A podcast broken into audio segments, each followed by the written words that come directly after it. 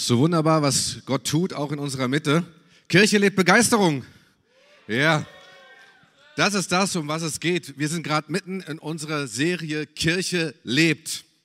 Und ich finde das immer cool, weil Kirche besteht aus Menschen, die zusammenkommen, um Gott anzubeten. Und immer wieder, wenn Menschen zusammenkommen, um Gott anzubeten, ist er unter ihnen. Und da, wo Gott ist, da geschehen Wunder. Da ist wirklich eine Atmosphäre da, wo Wunder geschehen, wo er wieder reinkommt, wo Menschen wiederhergestellt werden, wo sie geheilt werden, wo sie befreit werden. Und wir sind gerade mitten in unserer Serie. Ich freue mich da, Fortsetzung zu machen, ähm, weil Kirche lebt, weil Jesus da ist. Kirche lebt, weil Jesus da ist. Und ich hatte über die Ekklesia auch schon gesprochen, dass Ekklesia nicht ein Kirche ist, wo ein Gebäude, dass wir auch nicht zur Kirche gehen, sondern dass wir Kirche sind sondern Kirche sind Menschen, die sich treffen, ja, sei es zu zweit, sei es zu dritt, ja, und im Namen Jesus zusammenkommen. Und der politische korrekte Begriff wäre damals Synagoge gewesen. Aber Jesus hat nicht den politisch korrekten Begriff Synagoge gewählt, er hat den Begriff Ekklesia gewählt, Versammlung, wo Menschen zusammenkommen. Weil damals hieß es, zehn Männer, zehn Männer müssen zusammenkommen, jüdische Männer, damit ein Gottesdienst überhaupt anfangen kann. Stellt euch das vor, was Jesus hier tat. Revolutionär. Jetzt kommen auf einmal zwei, drei Menschen zusammen ähm, und beten ihn an und er sagt, ich bin mitten unter ihnen und meine Kirche baue ich dadurch. Und ich finde das wirklich krass, weil oft sehen wir den Anfang von Kirche mit der Apostelgeschichte. Als Jesus aufgefahren ist gen Himmel, so, und dann denken wir zehn Tage später, dann als, als der Heilige Geist kam, dass die Gründung der Kirche, aber eigentlich ist die Gründung der Kirche mit in dem Augenblick, wo er Jünger zusammenrief und sagt, folge mir. Das ist das, dieser Begriff Ecclesia. Und wenn das heißt hier, Kirche lebt Begeisterung, dann ist es nicht ein Gebäude, weil ein Gebäude kann nicht jubeln. Ja, aber wenn ich sage, Kirche sind Menschen, die zusammenkommen, ne, dann sage ich, Kirche lebt Begeisterung.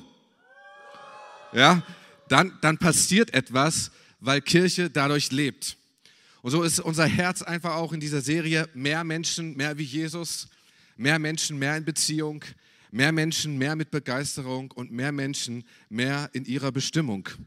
Und mich bringt das oder mir bringt das immer wieder ein Lächeln auf die Lippen. Auch wenn Menschen zu Jesus kommen, mit welcher Leichtigkeit sie so begeistert sind im Glauben.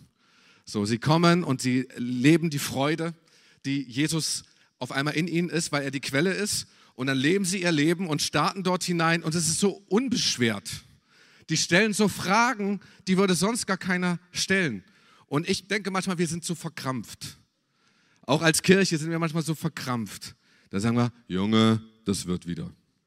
Ja. Lies das Wort, ja, und du spürst die Last auf den Schultern. Und die Last die der Herr Jesus Christus auf seinen Schultern getragen hat. Und dann wirst du, da wird sich alles wieder so langsam einloten. Aber das ist nicht, das ist nicht Jüngerschaft. Das ist nicht Jüngerschaft. Äh, Jesus hat gesagt, hey, das ist, es ist, es ist ganz einfach, hat er gesagt. Ne? Es ist ganz einfach, aber es ist nicht leicht. Und da, da gehen wir einfach dort hinein, wenn er sagt, folge mir, dort zu starten. Und da lebt Kirche. Und ich glaube auch, dass Gott gut drauf ist. Gott ist gut drauf, auch gerade jetzt in diesem Moment. Gott ist nicht schlecht drauf. Gott ist auch nicht irgendwie in Panik, wenn wir diese Krisen sehen. Gott ist einfach gut drauf. Gott freut sich. Ich glaube auch, dass Jesus richtig guten Humor hatte und immer noch hat. Er hat ihn nicht verloren im Himmel. So. Und auch mit, mit die Jünger, die da einfach da sind, die haben einfach Jesus kennengelernt. Jesus hatte Humor. Und die haben sich auch richtig gefreut. Und oft denken wir, ja, wenn, wir, wenn du dich freust, dann musst du dich im Inneren freuen. Ja, und wenn du, wenn du tanzt, dann musst du im Innern tanzen. So, ne? denn, denn, denn Selbstbeherrschung ist eine Frucht des Geistes. Aber ich sag dir, auf, auf Freude ist eine Frucht des Geistes. Ja, das, das, ist, das ist da, wo Begeisterung aufkommt und wo Kirche anfängt zu leben. Ähm, nun gibt es ja oft eine, eine Zurückhaltung in Kirchen, dass dann Leute denken, äh, darf ich überhaupt hier gut drauf sein?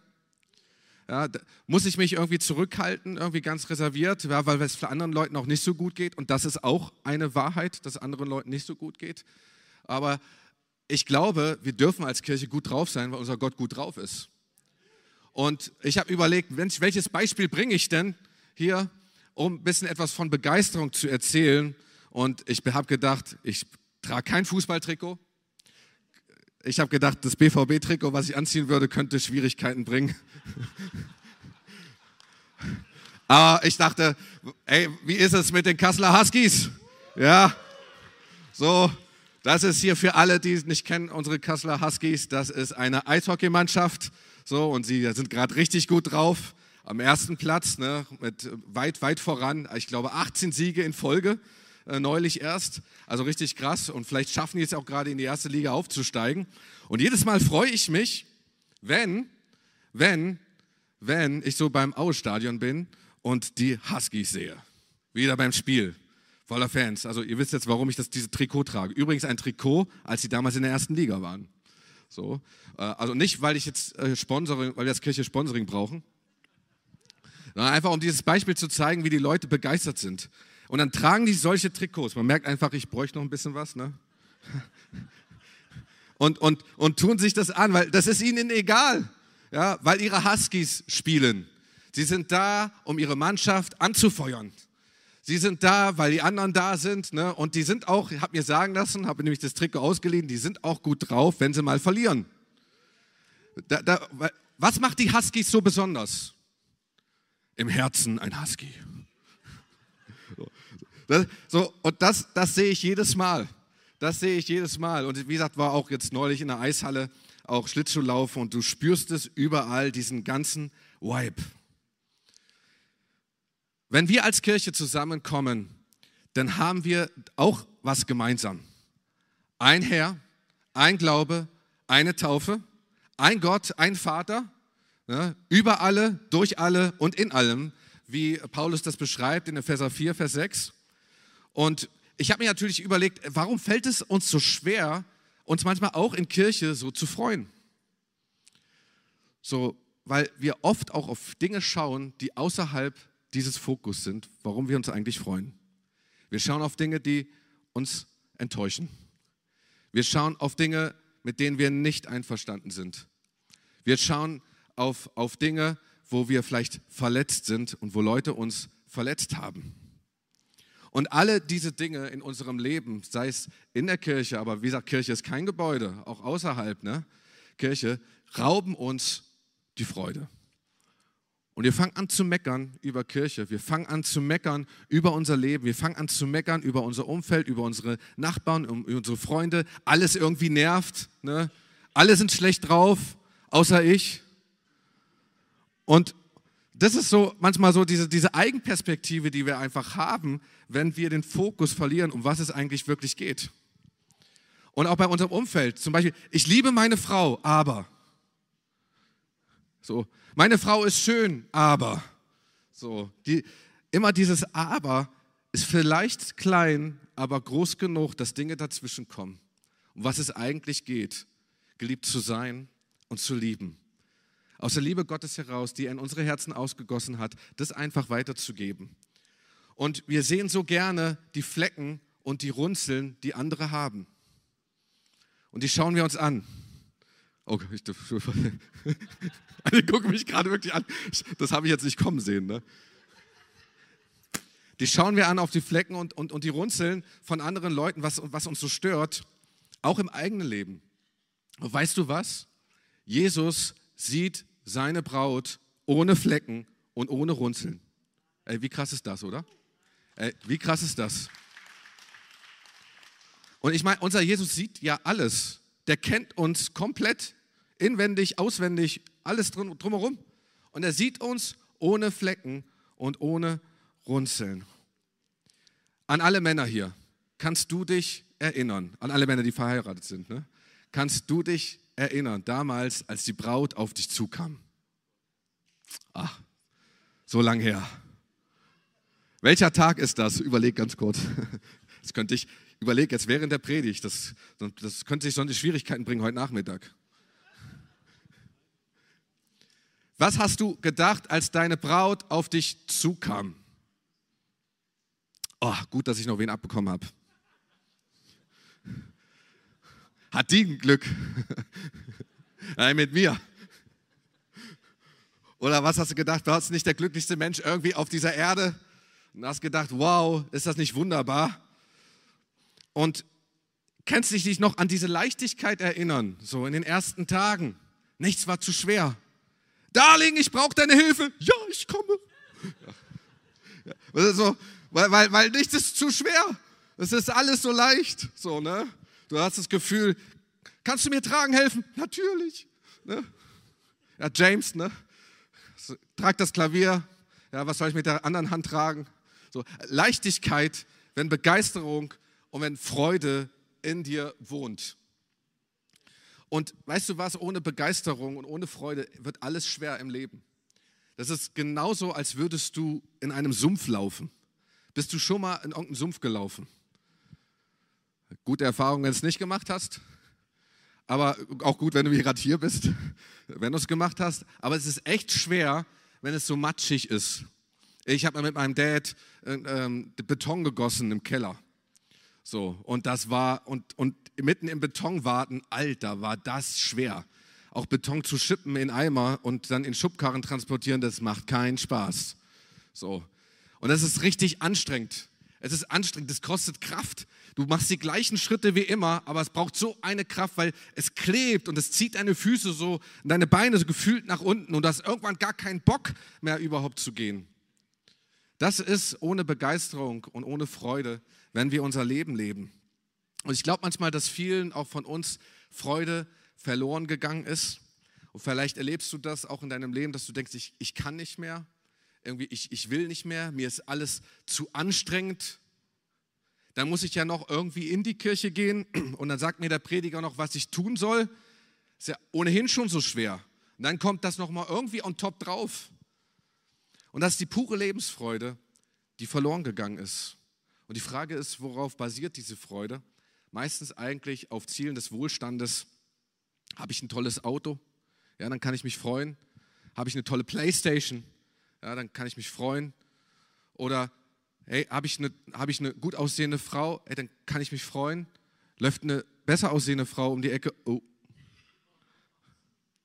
weil wir, weil, wir manchmal, weil wir manchmal daran unsere Freude festmachen, genau an diesen, an diesen Dingen. Friedrich Nietzsche, ein Philosoph Ende des 19. Jahrhunderts, meinte einmal zu den Christen, und ich lese dieses Zitat hier vor, die Christen müssten mir erlöster aussehen. Bessere Lieder müssten sie mir singen, wenn ich an ihren Erlöser glauben sollte. Nun, Nietzsche ist ein ganz, ganz, ganz, ganz spannender Typ. So. Hat ja auch viele Dinge geschrieben, auch gegen Gott und gegen Kirche, war mega enttäuscht. Man muss natürlich wissen, Nietzsche äh, war der Sohn eines lutheranischen Pfarrers. Und weil in der Kirche damals irgendwie alles tot war, auch von seinem Vater, kam er zu dem Schluss, Gott ist tot. Und dann schrieb er diese Schrift. Daher kennen wir das. Und was für eine dramatische Wendung im Leben von Nietzsche der irgendwie nie in seinem Leben darüber hinweggekommen ist. Und wir haben das ja vorhin gesungen, hey, du bist nicht tot, das Grab ist leer. Das glauben wir. Hey, und das ist wichtig, dass wir das auch leben, dass wir das wirklich leben. Weil es ist nicht nur wichtig, was wir tun und was wir glauben, es ist auch wichtig, wie wir es tun und wie wir es, wie wir glauben. Wir, wir denken manchmal, es ist wichtig, dass die Info stimmt, es ist wichtig, dass, dass irgendwie die Predigt theologisch irgendwie korrekt ist. So, und das was ist so bam, bam, bam, das so als Deutscher, das muss genau stimmen.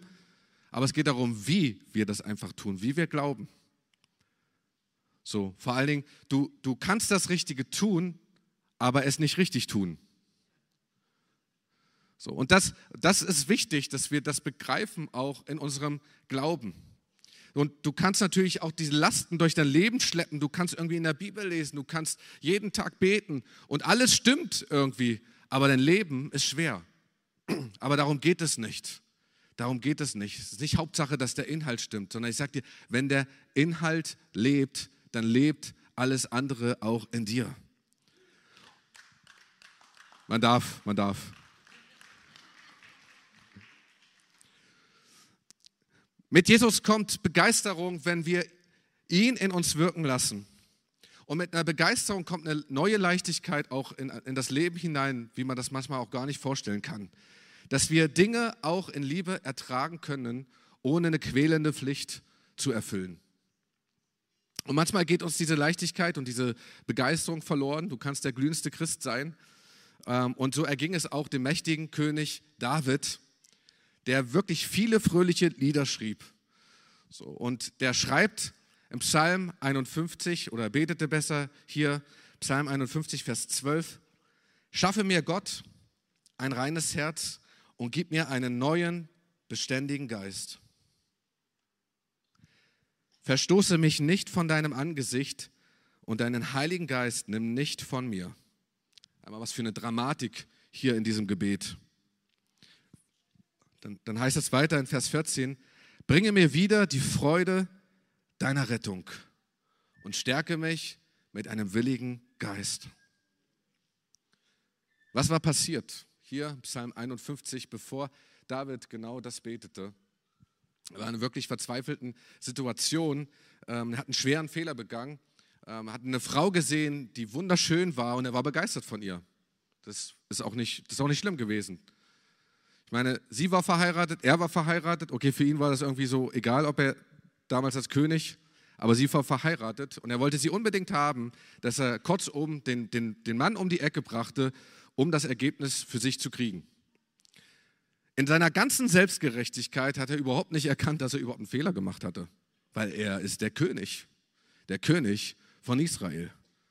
So, und Nathan, der Prophet, musste um die Ecke kommen und ihm das letztendlich sagen. Sagt er, du bist der Mann, der hier wirklich einen Fehler gemacht hat.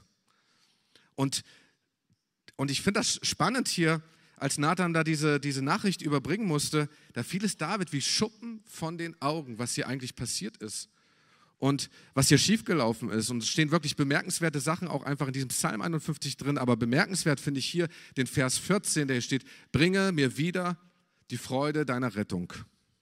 In anderen Übersetzungen heißt es, bringe mir wieder die Freude deiner Hilfe. David sah ein, dass er richtig Bockmist gebaut hatte. Aber in diesem ganzen Schlamassel erkannte er etwas, ich habe die wahre Freude an meinem Schöpfergott verloren an meine Rettung. Die Freude, dass ich überhaupt zu Gott gehöre. Die Freude, dass ich überhaupt leben darf. Die Freude, dass er die Quelle meines Lebens ist. Die Freude, dass er mir geben wird, was ich brauche und er genug ist in meinem Leben. Die Sünde ist nur eine Auswirkung dessen. Und er hatte das hier mitbekommen und der hat gemerkt, ich habe die Freude, überhaupt den Kontakt zu Gott dadurch verloren, weil ich meinen Fokus auf andere Dinge gerichtet habe, was stimmt oder nicht stimmt in meinem Leben. Und er hatte schon vorher, er hat gemerkt, es hat schon vorher angefangen, die Unzufriedenheit mit sich selbst. Die Unzufriedenheit mit dem, was er hatte und die Unzufriedenheit mit dem, was er nicht hatte. Und dann betet er hier, bringe mir wieder die Freude deiner Rettung. Nun, wenn wir die Freude an Gott verlieren, verlieren wir die Freude am Leben. Wenn du die Freude an deine Rettung verlierst, verlierst du die Freude an deinem Leben. Und David traf hier eine Entscheidung. Er sagt, das soll nicht so bleiben. Das soll nicht so bleiben. Er sagt, ich will die Freude wieder haben. Ich, Herr, ich will wieder begeistert sein von dir. Herr, ich will wieder begeistert sein von deiner Rettung. Ich will, ich will wieder darin leben. Ich will diese Leichtigkeit zurück, die mir verloren gegangen ist, weil ich meinen Fokus nicht richtig gesetzt habe. Und wenn wir uns hier anschauen, was dieses Wort Freude bedeutet, dann klingt hier Jubel mit, Wonne, Gesang. Dann heißt es im Propheten Jesaja, auch in Kapitel 51, Vers 3 ist Zufall, heißt es: Der Herr tröstet Zion und alle seine Trümmerfelder. Er macht sie Eden gleich und verwandelt seine Steppe in den Garten des Herrn. Dort werden Jubel und Freude herrschen, Lobpreis und Gesang erklingen darin. Das ist eine Freude, die einen nicht stillsitzen lässt. Wenn Dinge, die vorher nicht funktioniert haben, wenn, wenn Trümmerfelder da sind, er macht sie Eden gleich. Und Eden ist ja wirklich ein wunderschöner Garten. Und Menschen singen darin und sagen, boah, Gott, wie bist du gut. Nun, will ich heute nicht darauf einsteigen, wo hast du Fehler gemacht, sondern wirklich meine, meine Frage heute an diesem Morgen ist, hey, wo hast du deine Freude verloren im Leben? Die Freude an seiner Rettung. Kannst du dich darüber, darüber überhaupt noch freuen? Und Begeisterung ist auch mehr als e, eine Emotion. Begeisterung ist mehr als irgendwie, dass wir ein Lächeln haben und irgendwie uns freuen. Und seht ihr, dass ich mich freue? Ich muss heute leider hierher sonntags und ich muss glücklich aussehen. Sondern Freude, wahre Freude kommt tatsächlich von innen heraus, weil Jesus tatsächlich die Quelle in unserem Leben ist. Früher habe ich immer gebetet, ich sage, Herr, gib mir mehr Freude. Und ich habe irgendwann festgestellt, dass das eigentlich ein falsches Gebet ist. Weil die Freude ist bereits in dir. Die ist bereits da. Wenn, wenn du Jesus in deinem Leben aufgenommen hast, die Liebe in sein, dein Herz ausgegossen ist, die Freude bereits da. Amen. Ihr seid da, ihr seid da. Sehr gut, sehr gut. Auch zu Hause. Amen. Kurz hier reinposten. Ja. Ähm, und das, wo wir Dinge vielleicht falsch machen in unserem Leben oder so, oder den Fokus nicht richtig setzen, wird die Freude so ein bisschen verschüttet dann, wird, dann lagern sich so Dinge darauf, dass die Freude gar nicht so hoch, dass diese Quelle oder dieser Brunnen, aus dem die Quelle, der Brunnen, aus das letztendlich das Wasser sprudelt, der Freude sprudelt, ähm, wie verstopft ist. So und das ist wichtig, dass du die Verstopfung rausholst. Was für ein Bild. So, wenn Dinge verstopft sind, dann gibt es echt Probleme. So, aber die Verstopfung muss gelöst werden und, und auf einmal sprudelt die Quelle der Freude. Und da merkst du auf einmal, da sind Verletzungen da, Enttäuschungen da, auch Meckern, Murren, wie die Bibel das manchmal so schön beschreibt. Und die Frage ist, wie wird Freude und Begeisterung überhaupt freigesetzt? Ja, Begeisterung und Freude wird freigesetzt durch Hingabe. Durch Hingabe an Jesus. Wir haben das hier auch schon gesehen, dass er im Mittelpunkt ist. Das Beispiel hier auch in David gesehen. Und das ist auch und immer gut, dass wir uns fragen, wer ist denn die Quelle meiner Freude? Sind es in erster Linie Dinge, die ich kaufe? Sind es Dinge, die ich besitze oder die ich irgendwie haben muss? Oder die ich mir vielleicht auch nie leisten kann? Das können auch Dinge sein, die dein Herz einfach und dein, dein, dein Brunnen der Freude überhaupt verstopfen. Oder versuche ich in erster Linie irgendwie mein Ego zu pflegen? Dann, dann muss ich mich nicht wundern, wenn, wenn mein Auto Kratzer kriegt, mein Ego auch Kratzer kriegt. Da gibt es einen Zusammenhang tatsächlich. Also wenn dich das stört, oh, so, das war, eine, ich habe richtig gelernt. Ich habe richtig gelernt. So. Ich musste mehr lernen als meine Frau da in diesem Falle. Und wir haben ja diesen Punkt vor zwei Wochen irgendwie auch angeschaut, dass Kirche lebt Jesus. Und der Schlüssel hierzu ist, er aber muss zunehmen, ich aber muss abnehmen. Okay, bisschen Platz, aber ähm, wenn dich das betrifft, was kannst du tun? Äh, vertraue jeden Morgen dein Leben Jesus ganz neu an. Sag einfach, Jesus, mein Leben gehört dir, ich will dir heute folgen. Ganz neu. Und was mich so an Jesus begeistert, ist auch, ähm, er hat das schon eingangs erwähnt, er ist begeistert von seiner Braut. Und seine Braut, das ist ein Bild, in der Bibel, wo es beschrieben wird für seine Kirche, für seine Gemeinde, für die Versammlung, die sich für ihn trifft. Er sieht sie ohne Flecken und ohne Runzeln. Keine Falte, sondern er sieht sie heilig. Er sieht sie tadellos. Man könnte es fast nennen, so ein bisschen rosarote Brille der Gnade. So. Obwohl das nicht ganz rosarot ist, weil es ist bewusst, weil er uns inwendig und auswendig kennt und trotzdem sieht er uns ohne Flecken und ohne Runzeln. Hey, so sieht Jesus dich. Gerade jetzt auch in diesem Moment, wenn du ihn äh, angenommen hast. Hey, wenn du zu Jesus kommst, er sieht er dich ohne Flecken und ohne Runzeln. Ist diese, der Gedanke dir schon einmal gekommen? Und vielleicht kommst du immer wieder mit Schuld, ähm, die, die, die du aufgeladen hattest und hast es zu Jesus schon gebracht. Und Jesus sagt, äh, was denn eigentlich? Ja, hast du doch schon zu mir gebracht. Wieso denn nochmal? So, Jesus tut das und vergibt dir, keine Frage, aber so ist, wie Jesus einfach uns sieht. Freude und Begeisterung wird freigesetzt durch Hingabe an Jesus, aber auch Hingabe äh, an Menschen. Und natürlich wird es jetzt herausfordernder. Jesus liebt dich und das ist super. Ja, aber Jesus liebt auch deinen Nachbarn. Deine Freunde, ja, deine Frau, dein Pastor. Ups. Ey, weißt du was? Jesus kommt mit allen klar. Das finde ich immer krass. Jesus kommt mit allen klar. Ey, selbst wenn ich nicht mit allen klarkomme, kommt Jesus mit allen klar. Und da weiß ich, hey, das, da brauche ich echt seine Liebe. Und viele sagen manchmal, Gideon, ich bin so verletzt, auch in der Kirche. Es, Dinge, die ich einfach, mit denen ich überhaupt nicht kann, Dinge, die mich einfach stören. So. Aber ich will dir etwas, etwas sagen. Hey, auch in Kirche gibt es Verletzungen. Und wo viele Menschen sind, gibt es Verletzungen. Heilung, Wiederherstellung gibt es nur bei Jesus. Hey, und wir lernen uns kennen. Und du kannst, wenn du nicht verletzt werden willst, dann musst du dich zu Hause einschließen. Aber dann darfst du auch nicht telefonieren. Dann darfst du auch nicht deine Tür aufmachen, weil der Pizzabote könnte dich verletzen, weil er irgendwie vielleicht irgendwie zu salzig die Pizza gesalzen hat. Dann brauchst du nicht das Internet aufmachen und schon gar nicht Social Media, was Leute kommentieren. Es geht darum, dass wir lernen, damit umzugehen und zu gucken. Und überall, wo wir verletzt sind, merken wir, hey, da darf mehr Jesus rein, da darf mehr Liebe rein, auch neue Wiederherstellung. Und lass uns nicht zu, auf, zu dolle auf das schauen, was uns trennt, sondern auch wirklich uns anfeuern, auch Menschen anfeuern, sagen, hey, das hast du gut gemacht. Lass uns nicht auf das Haar in der Suppe schauen, sondern auf Dinge schauen und sagen, hey, das ist wunderbar. Hey, die Suppe an sich, die schmeckt gut. So, du hast das gut gemacht. Lass uns anfeuern. Auch wenn die, die, die, die Huskies, ne, die feuern ihre Mannschaft an.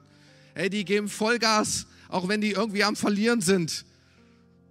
Und, und wir denken manchmal, oh, wir müssen wie die Ratten das sinkende Schiff verlassen. Hey, das ist nicht Kirche. Das ist nicht Kirche, weil Kirche aus Menschen besteht und nicht aus Steinen.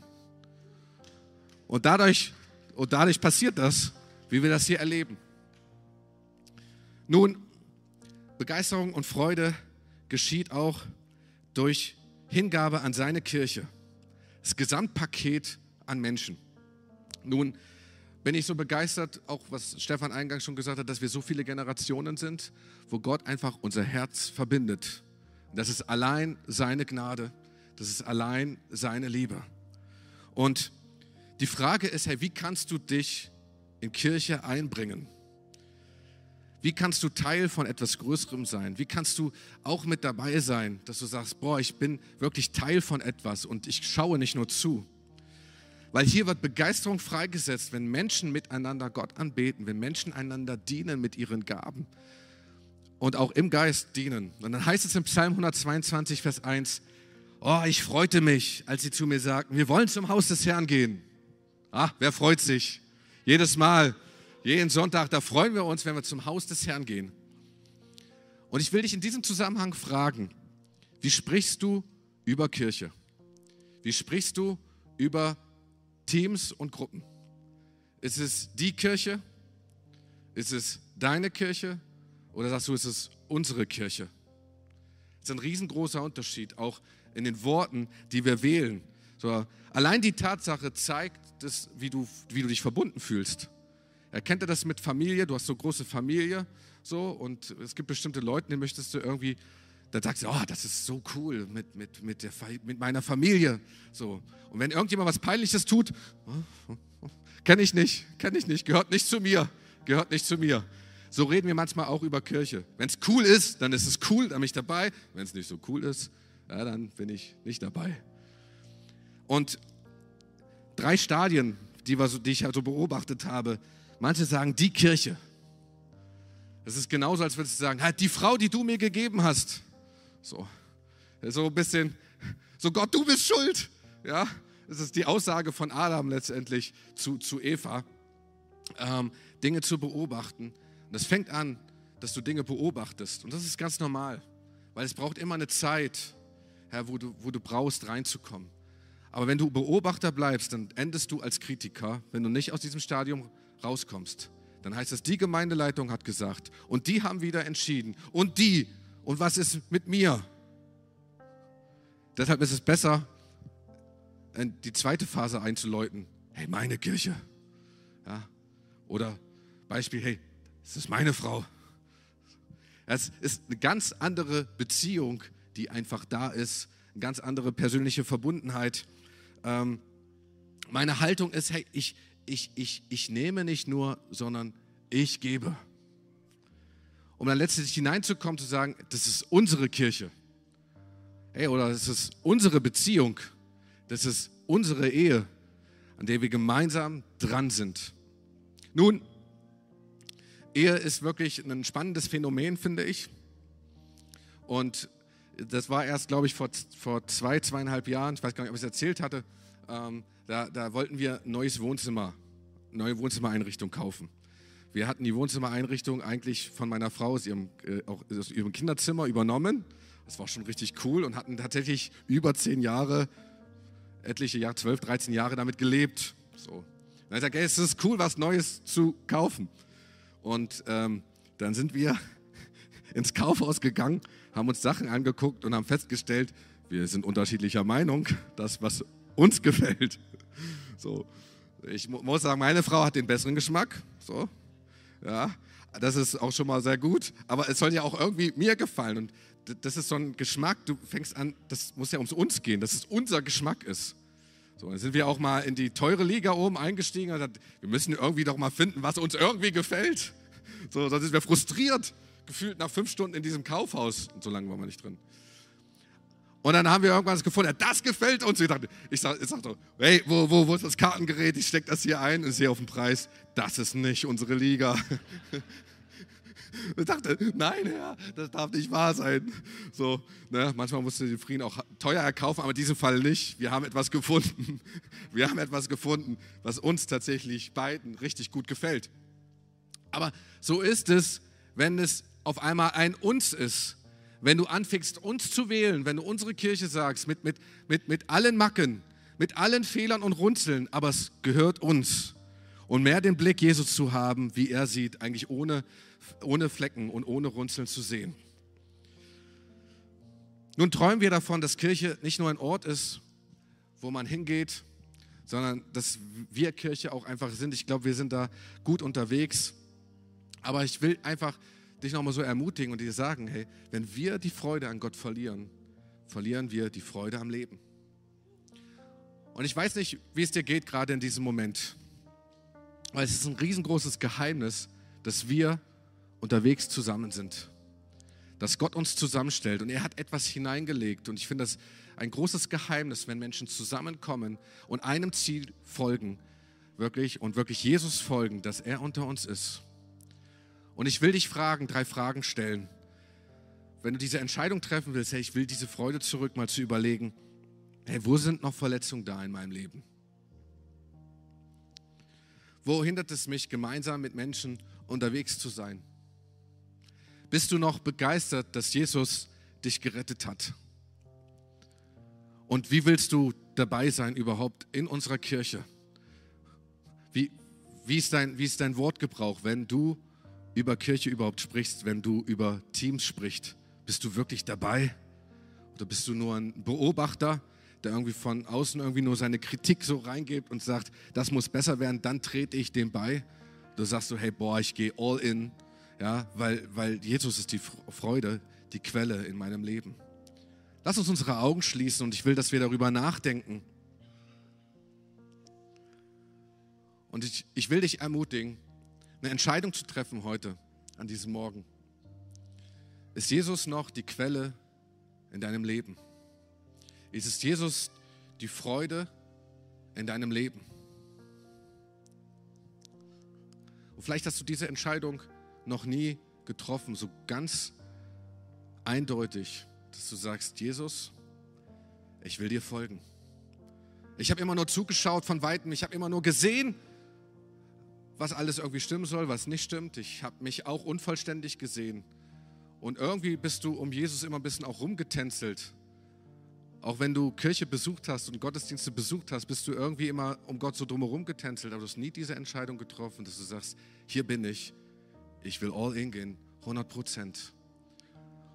Und weißt du was, Gott ruft dich heute an diesem Morgen. Und wenn du diese Entscheidung treffen willst, dass du sagst, Jesus, ey, ich bin hier und ich will, dass du 100 Prozent einfach mein Leben regierst, dann heb doch gerade jetzt, wo du bist, deine Hand. Ja, wo du bist, ja, vielen Dank, vielen Dank. Sag, hier bin ich, hier bin ich. Ich will heute ganz bewusst diese Entscheidung treffen. Zum ersten Mal oder vielleicht wieder neu.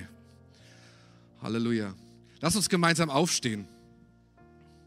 Und ich lade dich ein, dass du das Gebet jetzt einfach ganz bewusst mitsprichst, auch zu Hause da, wo du einfach bist, auch vielleicht gerade auch aufstehst dort und einfach einen ganz bewussten Schritt machst zu Jesus hin. Und wir alle wollen dieses Gebet einfach mitsprechen als Ermutigung. Ähm, für Menschen, die sich heute entschieden haben. Jesus, ich komme jetzt zu dir. Ich danke dir, dass du für mich gekommen bist. Danke, dass du die Freude bist in meinem Leben. Danke, dass du die Quelle bist in meinem Leben. Ich bringe dir all meine Fehler. Und ich bin so begeistert, dass du mich siehst, ohne Flecken und Runzeln. Und bitte schenke mir die Vergebung meiner Schuld. Ich übergebe dir heute mein Leben. Nimm mich so, wie ich bin und mache mich zu einem neuen Menschen. Ich empfange jetzt dein göttliches Leben. Und ich bekenne mit meinem Mund, Jesus Christus, du bist mein Herr. Amen. Gib mal einen fetten Applaus für all diejenigen, die sich entschieden haben.